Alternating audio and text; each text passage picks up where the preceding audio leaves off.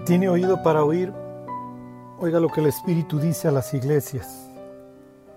Al que venciere le daré a comer del árbol de la vida, el cual está en medio del paraíso de Dios. Ahí nos quedamos la última vez en esta exhortación a una iglesia que puede dejar de subsistir. Recuerdan, las iglesias son presentadas como, como un candelabro y a Éfeso se le promete comer del madero, si se acuerdan, no tanto del árbol de la vida, sino que aquí tienes una identificación con la cruz. La cruz es la fuente de vida de los creyentes y de la iglesia. La cruz es el sitio en donde Dios hizo que su Hijo padeciera, literalmente, es lo que dice Isaías 53:10, a pesar de lo brutal que pudo haber sido la crucifixión romana, Isaías 53:10 aclara que Dios quiso sujetarlo al Mesías, a su Hijo, a este siervo sufriente, a padecimiento, a dolor. Y es a partir de ahí que el ser humano puede reconciliarse con Dios. Dios es justo y Dios castiga el pecado. Y fue tal la manera en la que Dios amó al mundo, que no quiso que ni siquiera sus faltas, las faltas del ser humano me refiero, lo separaran de Él. Y Cristo estuvo dispuesto a dar su vida por nosotros. Lo que llevó a Cristo a la cruz, se lo explica Jesús a Nicodemo en ese famoso pasaje, es el amor. Y esto es precisamente lo que los efesios han perdido. Jesús se refiere a esta iglesia como aquella que se ha olvidado de su primer amor. Pero tengo contra ti, les dice que has olvidado tu primer amor, por tanto, arrepiéntete, recuerda de dónde has caído y haz las primeras obras. Regresa a ese gozo, a esa paz, a, a ese estar meditando constantemente en que Cristo te amó, en que Dios te dio la oportunidad de volver a empezar, a meditar en ese hecho de que no hay nada que te pueda separar del amor de Dios, ni lo alto, ni lo profundo, ni principados, ni potestades. Nada cosa, ninguna cosa creada nos puede separar del amor de Dios. Si meditáramos más en eso, nuestra vida sería distinta. A veces parece que los problemas inmediatos de la vida nos consumen, nos destruyen, nos impiden seguir adelante. Pero más allá de cualquier cosa, de cualquier circunstancia en nuestra vida, lo que sigue es el cielo, y es en eso en lo que se van a tener que concentrar los, los cristianos de Éfeso y los cristianos de todas las épocas. Voy a hacer referencia a pasajes de, de todo el libro de Apocalipsis y esto va a hacer que tengan pues un contacto mayor con, con todo el libro, que no vamos a tener que esperar años para irnos adentrando en el estudio del libro y poco a poco les voy a ir explicando a grandes rasgos, sin entrar a muchos detalles, cómo cada una de las siete iglesias hubieran ido apropiando algunos pasajes del resto del Apocalipsis. Porque como les decía la última vez, este es una carta. ¿Se acuerdan? El Apocalipsis eh, lo puedes analizar desde tres puntos de vista literarios, literatura apocalíptica, literatura profética y literatura epistolar. Entonces, antes de regresar a esta exhortación que Jesús tiene para cada una de las siete iglesias, que son estas palabras de el que tiene oídos, oiga lo que el Espíritu dice a las iglesias, quiero que nos metamos en, en el cerebro una vez más de los creyentes de Éfeso, y meditemos cómo hubieran visto el resto de la carta. Y no, no me voy a detener mucho porque obviamente más adelante vamos a ir estudiando capítulo por capítulo. Pero piensa en unos cristianos de Éfeso, como los estuvimos estudiando, muy celosos por la verdad, muy cuidadosos de la doctrina, eh, que no en lo más mínimo son flojos, que han hecho que el cristianismo avance. Lo más probable es que estos creyentes tuvieron una buena influencia para el resto de las siete iglesias, bueno, el resto de las seis iglesias, más algunas otras iglesias de la zona, así como pudieron haber sido Colosas este, o Hierápolis. Piensen en la siguiente iglesia, en Esmirna, digo la siguiente que vamos a ver y no me detengo mucho, pero a Esmirna se le aclara que va a padecer persecución y que los creyentes de Esmirna van a ser arrojados en prisión. De una vez te adelanto que para los romanos la prisión no era no era una pena. ¿Y a qué me refiero? No, no había una prisión en donde la pena consistiera en privarte de tu libertad durante cierto tiempo. La prisión tenía exclusivamente dos objetos. Número uno, coercitivos. Te encierro para que entiendas que tienes que cumplir con lo que se te obliga.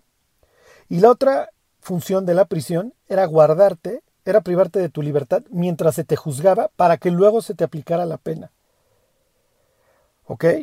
Entonces, cuando a un creyente se le avisa que va a ser enviado a prisión, es con el objeto de que sepas dos cosas.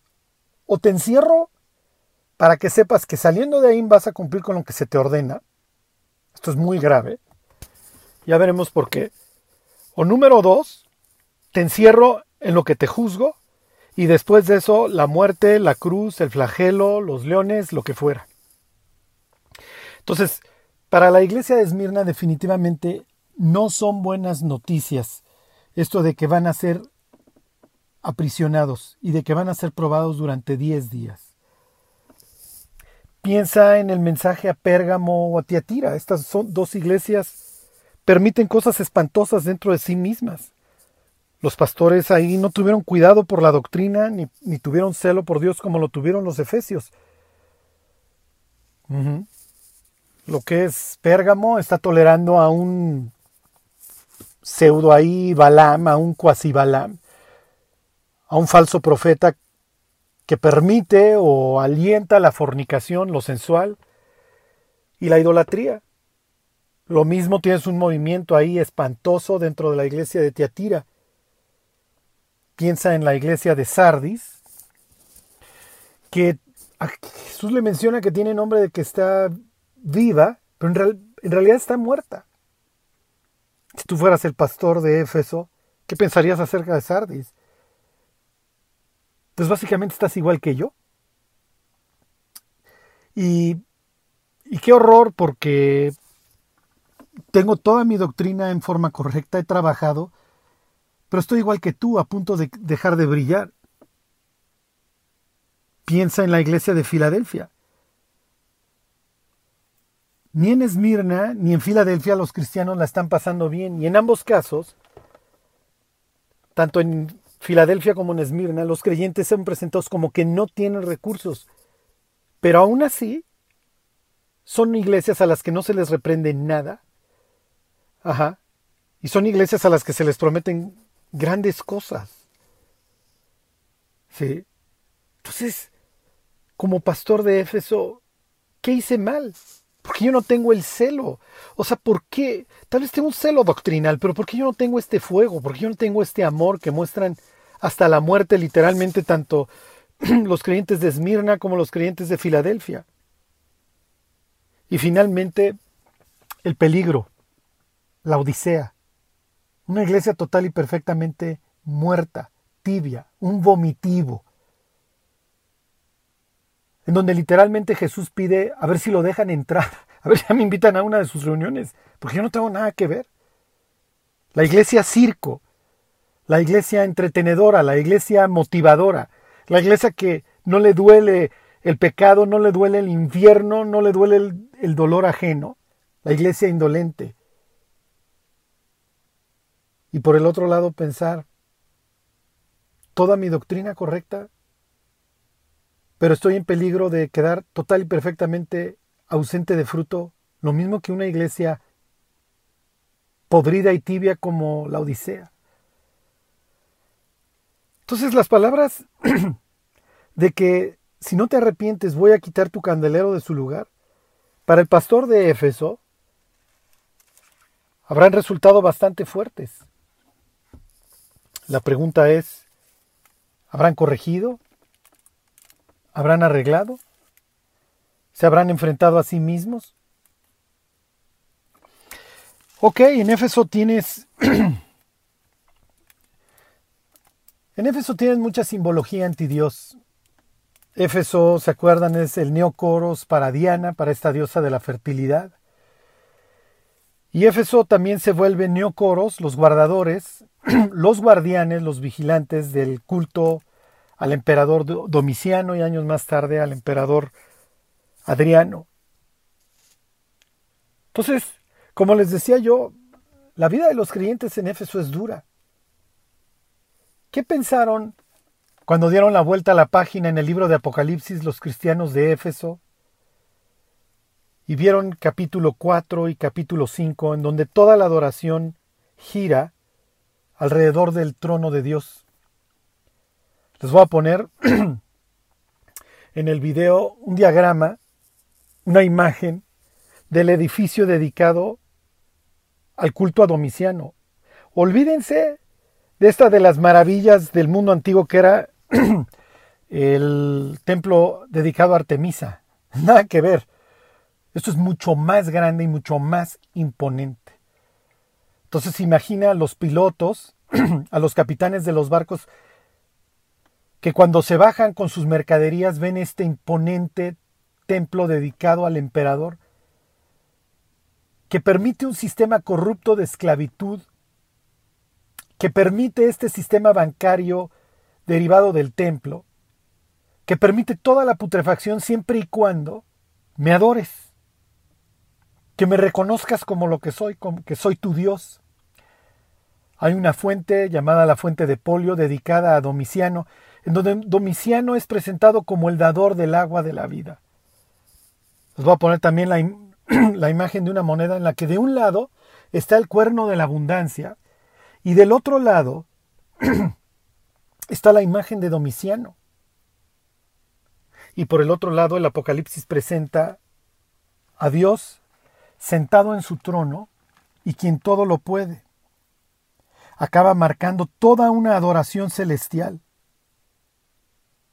Les voy a leer en el Apocalipsis el 4.11. Señor, digno eres de recibir la gloria y la honra y el poder, porque tú creaste todas las cosas y por tu voluntad existen y fueron creadas. Entonces no es que Domiciano, no es que Roma y su economía basada en la esclavitud nos provean de todas las cosas. Al final del día, los creyentes en Éfeso al igual que el resto de todos los creyentes de todas las épocas, son recordados, son invitados a recordar todos los días que nuestra vida depende única y exclusivamente de Dios. Pero para todos los cristianos de aquella época y de todos los tiempos esto va a implicar un conflicto. Porque constantemente se nos invita a rendir tributo a los seres humanos, de que es el presidente, es por quien tú votaste, es el emperador el que te provee todas las cosas.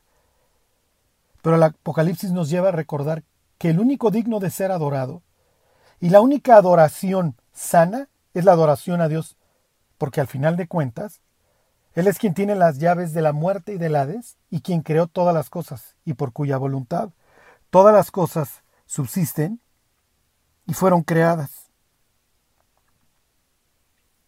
En, en el capítulo 5, versículo 6, los cristianos de Éfeso son recordados, perdón, son exhortados a recordar por qué hacen las cosas. Nuevamente esta imagen del Cordero inmolado. Dice el 5.6, y miré, y vi que en medio del trono, y de los cuatro seres vivientes y en medio de los ancianos, estaba en pie un Cordero como inmolado, que tenía siete cuernos y siete ojos, los cuales son los siete espíritus de Dios enviados por toda la tierra. Esto ya lo vimos, el Espíritu Santo. ¿Se acuerdan? Isaías 11, etcétera, etcétera. En el capítulo primero nos encontramos a Cristo, ¿se acuerdan? Con sus ojos como llama de fuego. Esta imagen que lo relaciona con Dios de los, de los cabellos blancos las siete estrellas en su diestra, el control total sobre todo. Y en el capítulo 5 lo vemos como un cordero inmolado. Así es como nos lo presenta muchas veces el Apocalipsis.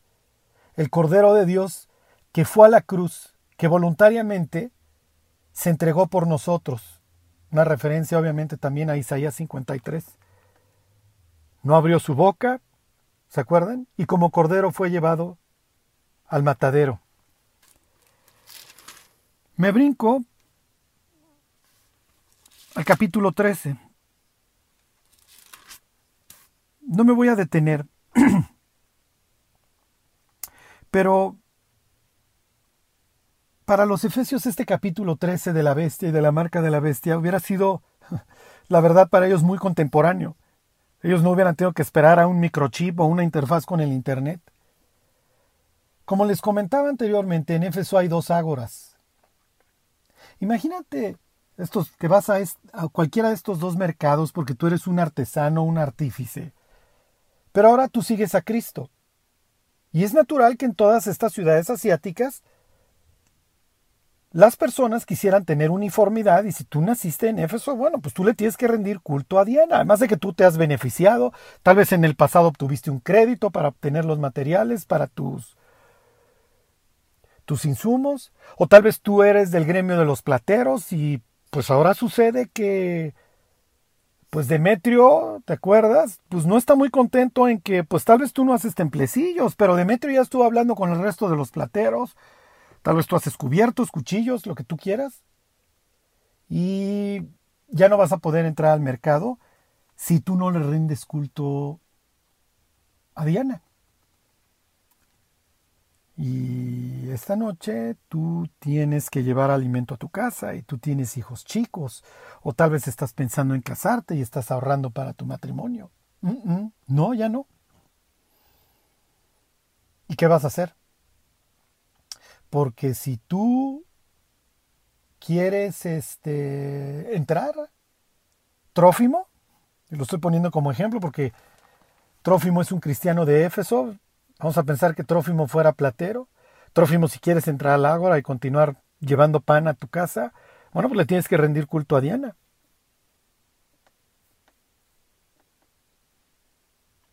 Fíjense, les leo Apocalipsis 13, 16 y hacía que a todos, pequeños y grandes, ricos y pobres, libres y esclavos, se les pusiese una marca en la mano derecha o en la frente. ¿Por qué en la mano derecha o en la frente? Esto viene del libro del Éxodo, porque los mandamientos, ¿se acuerdan? Estarán como frontales entre tus ojos y los vas a poner en tu mano derecha. Te estoy parafraseando ahí versículos de tanto Éxodo como Deuteronomio. Y el diablo que se dedica a imitar a Dios, Apocalipsis 13 es una imitación satánica de la Trinidad, en donde tienes el dragón, tienes a la bestia, a quien el dragón le da su autoridad y su poder, como todo el juicio le fue entregado a Cristo por el Padre, y tienes al falso profeta que como el Espíritu Santo lleva al pecador arrepentido a los pies de Cristo, así éste hace que todos adoren a la bestia y a su imagen. Y así como Cristo sella con el Espíritu Santo a sus seguidores, ¿se acuerdan? Efesios, precisamente la carta a los Efesios, habiendo oído la palabra del Evangelio y habiendo creído en él, fuisteis sellados con el Espíritu Santo de la promesa, que es las arras de la redención. Perdón, que es la, garantía de, la posición, de la posesión adquirida. Hasta el día de la redención. Estoy parafraseando ahí capítulo primero del libro de Éfeso. Entonces, Apocalipsis 13, digo, ya lo veremos con detalle, te presenta una imitación satánica de la Trinidad.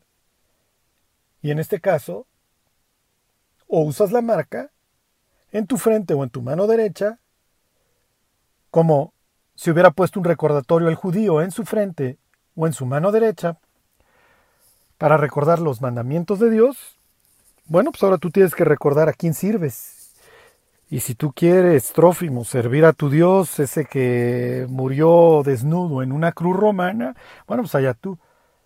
Pero ve a vender tus productos a otro mercado, porque este mercado no entra si antes no le rindes culto a Diana. ¿Puede esto suceder en el futuro?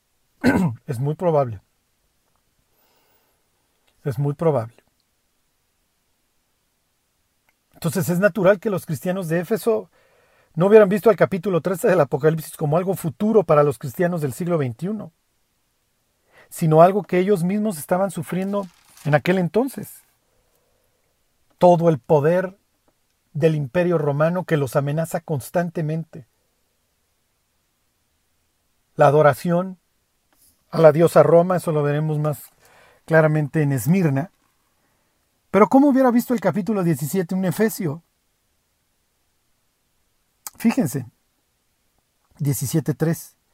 Y me llevó en el espíritu al desierto, y vi una mujer sentada sobre una bestia escarlata llena de nombres de blasfemia que tenía siete cabezas y diez cuernos.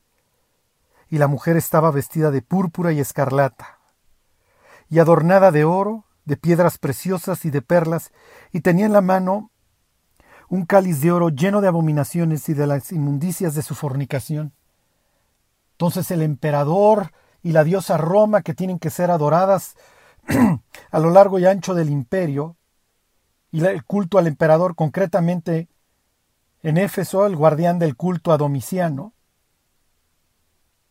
aquí es presentado como un culto espantoso, lleno de fornicación, y dice el versículo 5, y en su frente un hombre blasfemo, un misterio, Babilonia la grande, la madre de las rameras y de las abominaciones de la tierra. Entonces, para los efesios, ellos lo entienden. Y Dios les está recordando, no te pudras con el mundo, no seas mundano.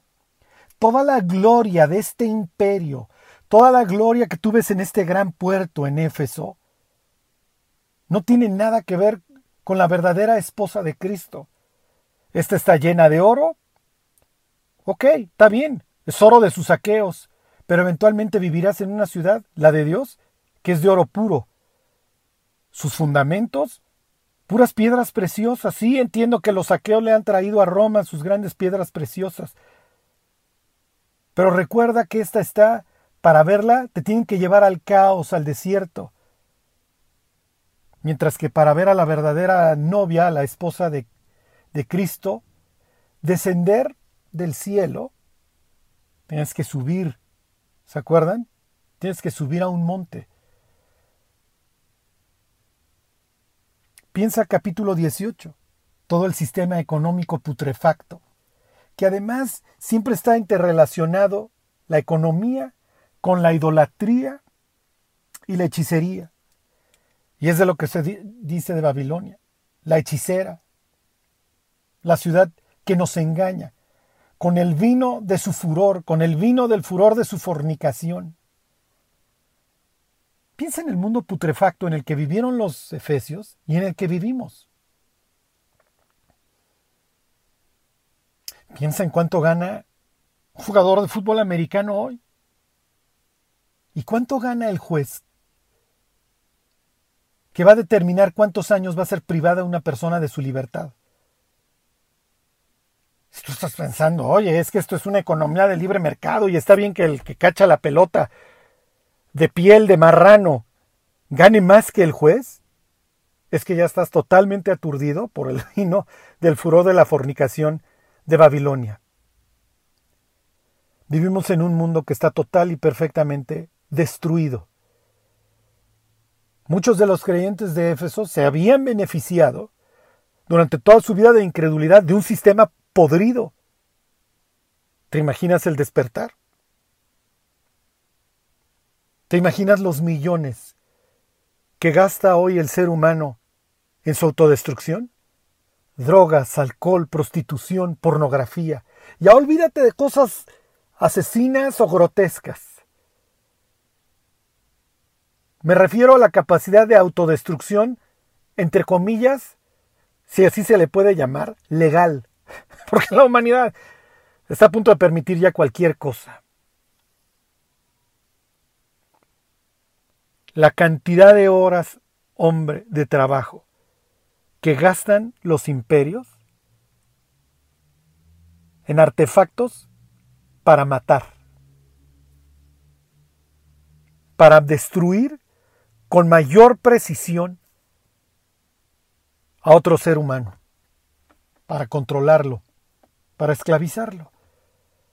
Por eso dice ahí en capítulo 18 que dentro de las cosas que se trafican en Babilonia, y así lo hubieran entendido los efesios, son las almas de hombres. Un sistema total y perfectamente podrido. Y en la Biblia muchas veces vas a poder encontrar esta trilogía siempre mezclada. La hechicería, la fornicación y la idolatría. Todas estas tres cosas, este, para hacer este revoltijo asqueroso que te narran los capítulos 17 y 18, que los efesios hubieran entendido perfectamente. En el 17, a la diosa romana con su cultura pagana y putrefacta, sus deidades femeninas, su culto asesino, porque se le presenta obviamente briaga, borracha de la sangre de, de los hijos de Dios, su cultura mortal,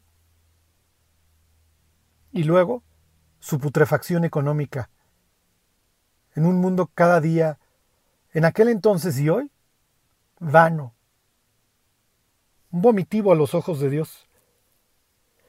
¿Y cuál es la orden que se le da a los efesios? Porque esa sí la habían cumplido y al resto de los creyentes a lo largo de todas las épocas. Y les recuerdo, la idea del Apocalipsis es que los creyentes que están viviendo para Dios perseveren y que los que no lo estén haciendo, literalmente la orden es salir de Babilonia. En el caso de los efesios, ¿habría quedado este saco? No, su problema, recuérdenlo, es su ausencia de amor. Pero tienen bien claro, por eso es que aborrecen las obras de los nicolaitas, etc. La orden para salir de Babilonia es obviamente dirigida a iglesias total y perfectamente podridas como lo eran Pérgamo, Tiatira o la Odisea, que vivían en el mundo y con los principios del mundo.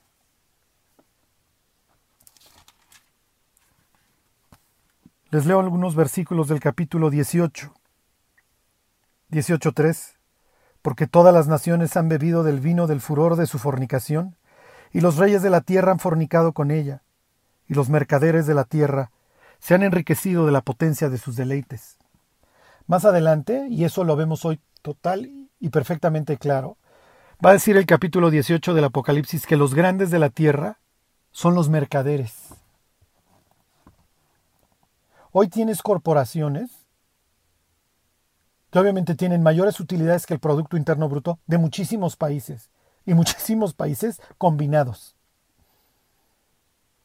Y que con un chasquido de dedos pueden hacer lo que se les pegue la gana.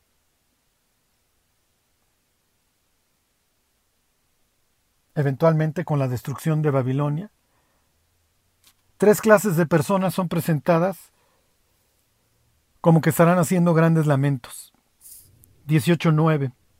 Y los reyes de la tierra, que han fornicado con ella y que con ella han vivido en deleites, llorarán y harán lamentación sobre ella cuando vean el humo de su incendio, parándose lejos por el temor de su tormento, diciendo, ay, ay de la gran ciudad de Babilonia, la ciudad fuerte, porque en una hora vino tu juicio. Ahí tienes a los reyes, a los poderosos, porque miren, el pueblo se podrá estar muriendo de hambre, pero los reyes, los gobernantes,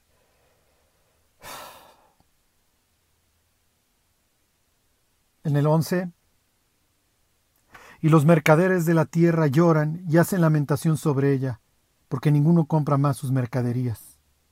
Algún día Dios acabará con todo este sistema putrefacto que nació de un corazón incrédulo, codicioso e idólatra.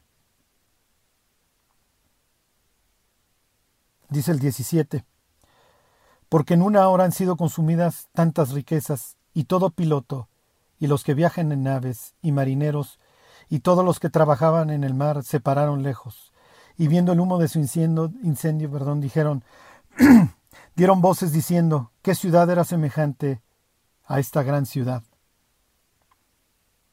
Obviamente los efesios están pensando en Roma y en el propio Éfeso. Fíjense, dentro del juicio a Babilonia dice el 1822, y voz de arpistas, de músicos, de flautistas, y de trompeteros no se oirá más en ti, y ningún artífice de oficio alguno se hallará más en ti, ni ruido de molino se oirá más en ti. Luz de lámpara no alumbrará más en ti, ni voz de esposo y de esposa se oirá más en ti, porque tus mercaderes eran los grandes de la tierra, pues por tus hechicerías fueron engañadas todas las naciones. Te está diciendo cosas cotidianas. Se acabó la música, Babilonia. Se acabó Netflix. Se acabaron todas estas cosas, toda tu propaganda. Todo este día a día que generaste y a través del cual fuiste pudriendo al mundo, se acabó. A veces pienso que el día que esto finalmente acabe, si no habrá creyentes que extrañen. Piensa en la mujer de Lot. ¿Qué tanto daño nos puede hacer el ambiente en el que vivimos? Si recuerdan, Lot sigue este camino oriental, extendiendo sus tiendas hacia el oriente. Finalmente llega a Sodoma y Gomorra. Y es increíble que lleguen dos ángeles. Y en, una en unas ciudades total y perfectamente corrompidas, lo primero que nazca en, los, en las personas que ven a los ángeles sea violarlos. Ese es el vino del furor de la fornicación de Babilonia. La música, el cine, las series, todo esto tiene por objeto que constantemente estemos bebiendo de ese putrefacto charco y que veamos la vida desde este ángulo. Y que cuando seamos privados o somos privados de todos estos, entre comillas, lujos, placeres, los extrañemos. ¿Acaso es que las gentes en Sodoma ya están tan dañadas? ¿Se acuerdan? Los ángeles encuentran a Lot en la puerta. En la puerta era donde se sentaban los burócratas, los funcionarios, los reyes, etc. ¿Y dónde se encuentran a Lot? Hey, Lot ya gobierna en Sodoma. se le ha ido bien. Le fue bien, gozó de la bendición con la que bendijo a su tío Abraham Dios. Y tiene lo que se necesita para que te vaya bien en el mundo. Llegó con dinero. Lo ven y, le, y obviamente a Los Ángeles en la plaza y sabe que a Los Ángeles pronto los van a querer violar. Y entonces, oigan, señores, pásenle a mi casa. No, aquí nos quedamos. Esta es de esas veces en donde Dios utiliza la ironía. No, no, nos quedamos aquí afuera. Obviamente los ángeles entienden perfectamente lo que está sucediendo con Lot y con los sodomitas. Lo que están haciendo es invitar a Lot a reaccionar la conciencia de Lot está tan podrida. Y en vez de salir corriendo de este lugar es, mira, mejor guárdense. Oye, Lot, si tú sabes que a estos dos tipos, bueno, no tipos, estos dos ángeles, los van a querer violar, ¿por qué vives en Sodoma? ¿Por qué vives en el mundo? ¿Por qué tienes que llevar una vida a escondidas? ¿Por qué tienes que poner una cara frente a los extraños y otra dentro de tu casa. Obviamente Lot ya había naufragado en cuanto a la fe, pues había perdido cualquier resquicio que le quedara de buena conciencia. Pero después de casi casi forzarlos, los mete a su casa. Recuerdan la historia, llegó la noche. Rodearon la casa y le dijeron, saca a los dos varones que han entrado a tu casa para que los conozcamos. Y esto no es que salgan y, ah, ¿qué tal? Este, soy Gabriel, ah, yo, el arcángel Miguel, mucho gusto. No, sácalos para que los violemos. ¿Qué ha sucedido dentro de la mente de Lot? Que le dice a los violadores, voy a sacarles a mis hijas.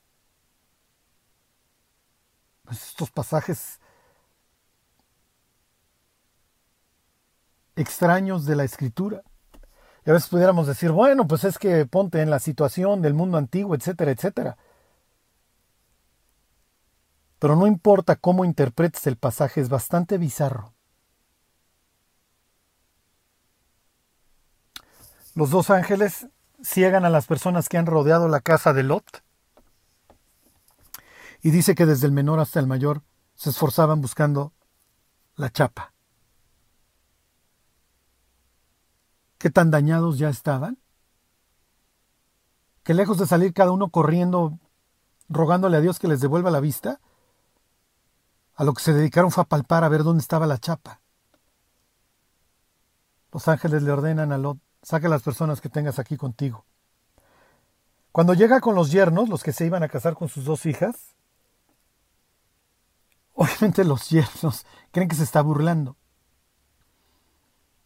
Esto es como cuando hablas del fin de los tiempos y la gente se empiezan a voltear entre ellos y te ven como un loco. En estas épocas de tapabocas y de pandemia, algunos se han ido aflojando. Otros nunca se van a aflojar. Finalmente, los ángeles tienen que sacar a Lot a rastras. ¿Y se acuerdan? La mujer de Lot extraña a Sodoma y Gomorra. ¿Qué vivió la esposa de Lot ¿Qué vivió en ese ambiente putrefacto? ¿Qué están viendo hoy nuestros hijos y nuestras hijas, nuestros cónyuges?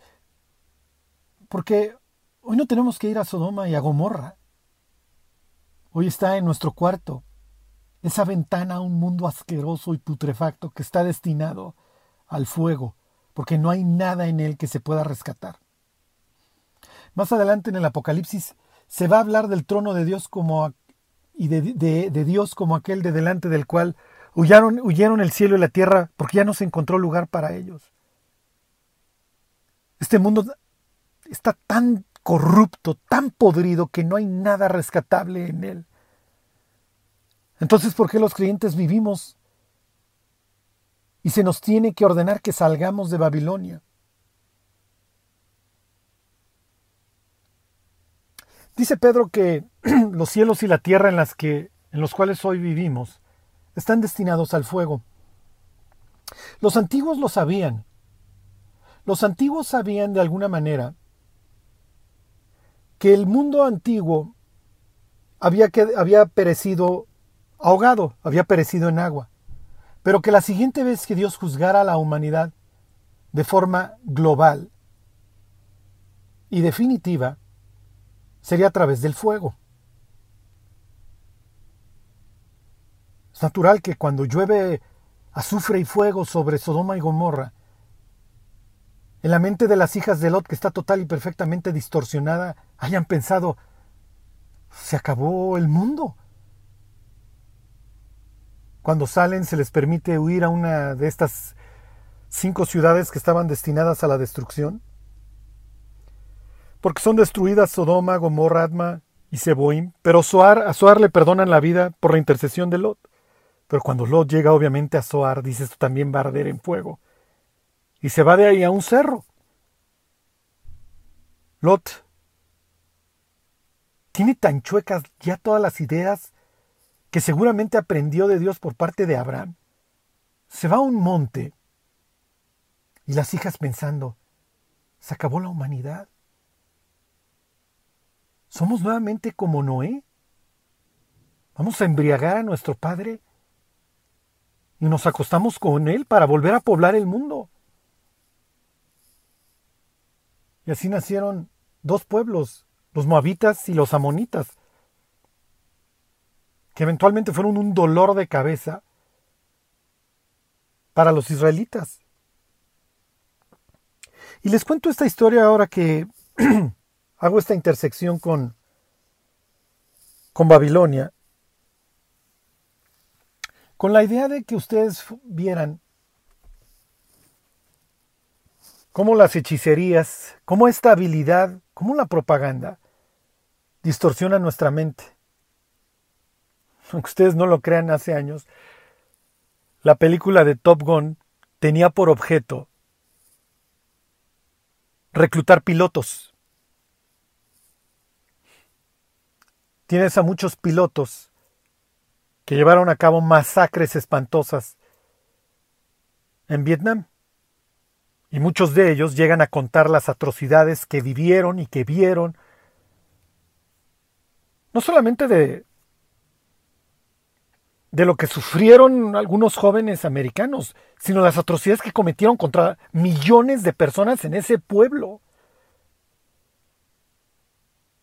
Y muchos, pues obviamente, pues, oye, si mi papá o el mi tío o mi familiar o quien haya sido me contó todas estas atrocidades, pues es natural que en los ochentas muchas personas de la siguiente generación ya no quieran ser pilotos, unos verdaderos carniceros. Por más propaganda anticomunista que te hagan, bueno, si los vietnamitas quieren tener el gobierno que se les pegue la gana que lo tengan, pero yo no voy a ir a hacer una carnicería. A menos de que Tom Cruise aparezca con una con una muchacha güera hermosa y una chamarra de piel con borrego. Estaba leyendo que Top Gun tuvo como efecto colateral salvar a ray de la quiebra. Se vendieron los lentes. Le llaman product placement. No sé si fue a propósito esa vez. No sé si esa historia sea verdad, la que narra el autor ese de los lentes. Pero lo que sí es verdad es que el reclutamiento de pilotos se levantó. Esa es la influencia del cine. Y te lo pongo como muestra un botón. Si nos diéramos cuenta qué tanto hemos bebido de este furor pasional, de este vino, y cuánto ha distorsionado nuestra mente.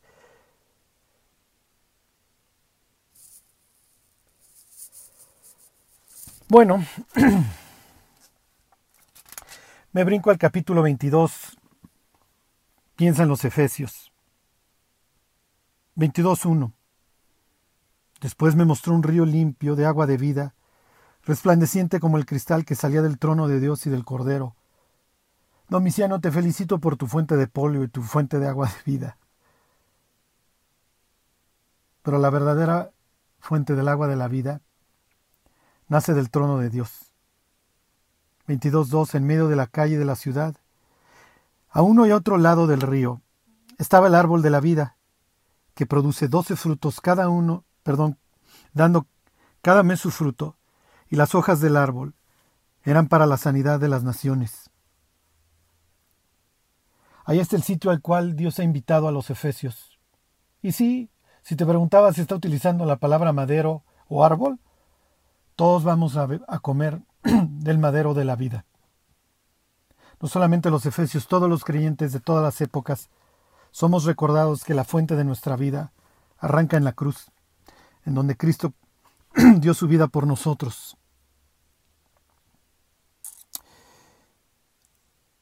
Y luego dice,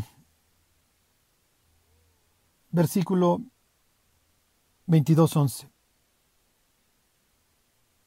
El que es injusto, sea injusto todavía, y el que es inmundo, sea inmundo todavía, y el que es justo, practique la justicia todavía, y el que es santo, santifíquese todavía. Los efesios se podrán desgañitar si Tiatira está mal, si los nicolaitas están mal.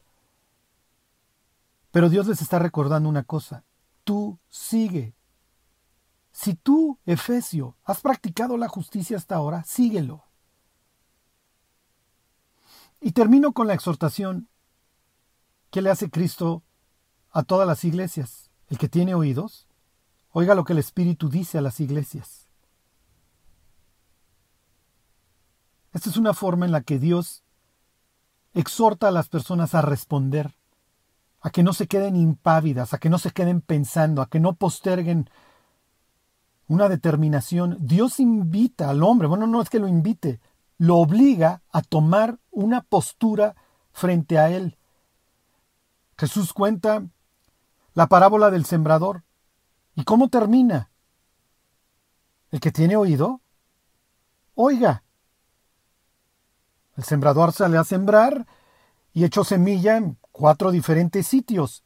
Y los cuatro, dice Jesús, oyeron la palabra de Dios. Este es el que oye la palabra y viene el diablo. Este es el que oye la palabra y como está rodeado de espinos se ahoga. Este es el que oye la palabra y los afanes de este siglo lo secan. Este es el que oye la palabra y da frutos. Y luego dice Jesús, el que tiene oído, oiga. Y esto es típico del Antiguo Testamento, ¿se acuerdan? Capítulo 6 del libro de Isaías. Habla este pueblo, pero no va a oír.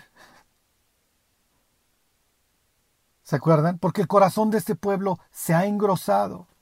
De oído oiréis, porque tienen ojos y no ven, tienen oídos y no oyen.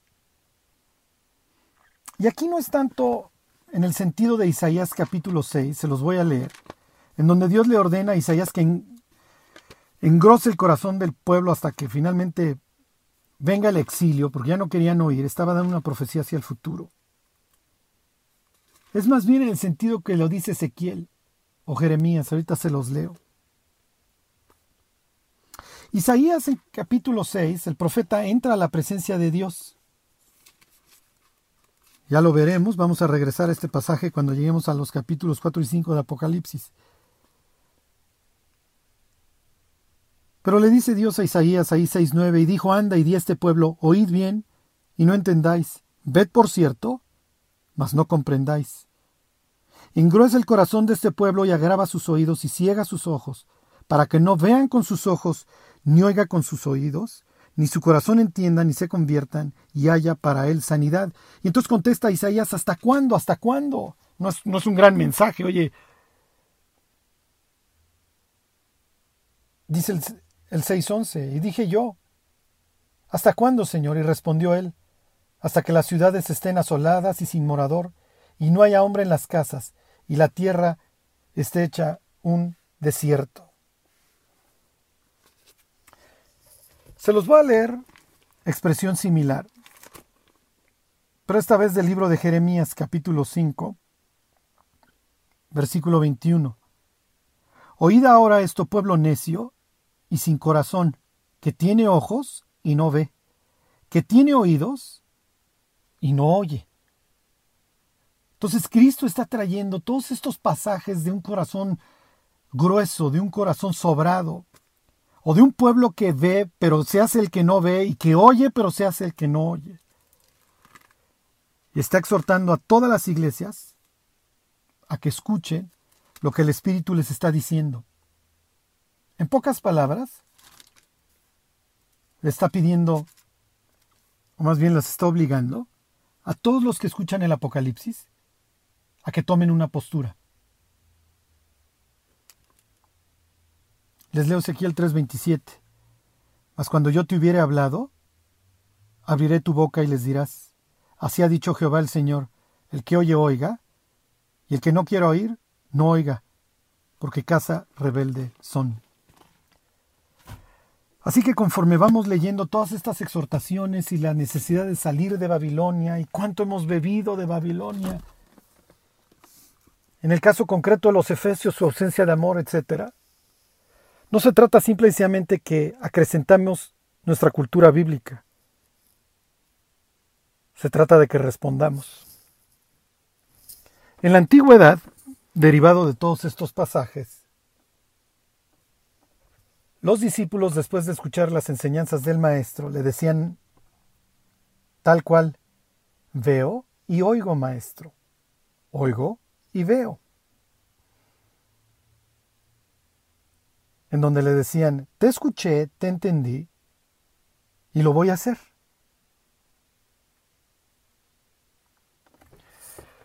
Bueno, termino diciéndoles esto Cuando lleguemos al cielo y veamos a Trófimo y al resto de los efesios, va a ser muy interesante ver si vieron y oyeron, si respondieron. Si me preguntas, yo creo que sí. La iglesia de Éfeso es todavía reconocida varios siglos más tarde. No recuerdo, me parece que es Ignacio el que reconoce en el siglo II a los efesios como personas instruidas en la palabra de Dios. Lo más probable es que los efesios oyeron, arreglaron y consecuentemente vieron, que implica que respondieron, que hicieron, que se dieron cuenta dónde dieron esa vuelta equivocada, regresaron a las primeras obras y restauraron su amor. Al igual que los efesios, hoy nosotros enfrentamos muchos temores, muchos miedos, ratos difíciles y una incertidumbre. Pero quiero que para terminar te imagines a los efesios en un estadio gritándote, corre, continúa, persevera. Dice la carta a los hebreos que teniendo en derredor tal nube de testigos, Así que no dejes de perseverar, no dejes de correr, que Dios los bendiga.